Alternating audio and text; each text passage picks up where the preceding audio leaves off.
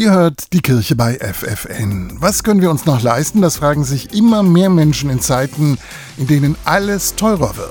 Vor allem für Rentnerinnen und Rentner, Geringverdienende, Studierende und Alleinerziehende war die monatelange Inflation existenzbedrohend, weil sie schon vorher kaum oder keine Rücklagen bilden konnten. Das sagt Kerstin Suthold.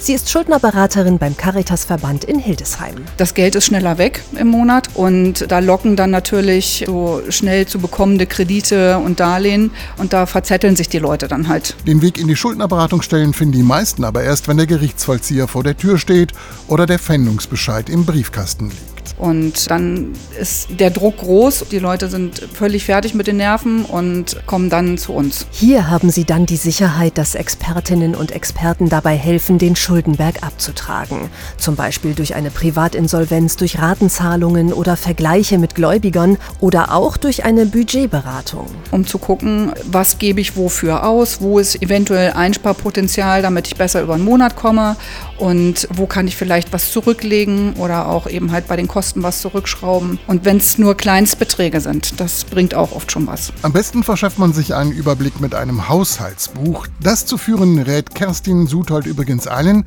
die auf ihr Geld achten müssen. Und sie ermutigt, niemand sollte sich scheuen, frühzeitig Hilfe in Anspruch zu nehmen. Ich sage zum Beispiel zu meinen Klienten immer schön, dass sie da sind, dass sie diesen Schritt gewagt haben und geschafft haben.